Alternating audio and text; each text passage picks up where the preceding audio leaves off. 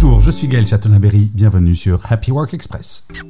Selon une étude réalisée par Randstad, 73% des salariés français souhaitent travailler en mode hybride en 2024. C'est une augmentation notable par rapport aux 67% de 2023. Cette évolution montre un désir croissant pour une plus grande flexibilité. Les employés cherchent à combiner le meilleur du télétravail et de la présence au bureau.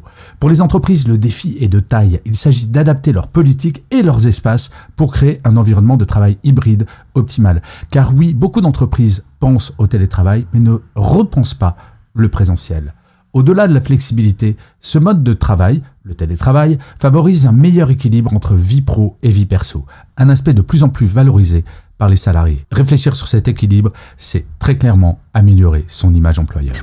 Merci d'avoir écouté cet épisode. N'hésitez surtout pas à vous abonner. Vous serez tenu au courant du chiffre du jour de demain.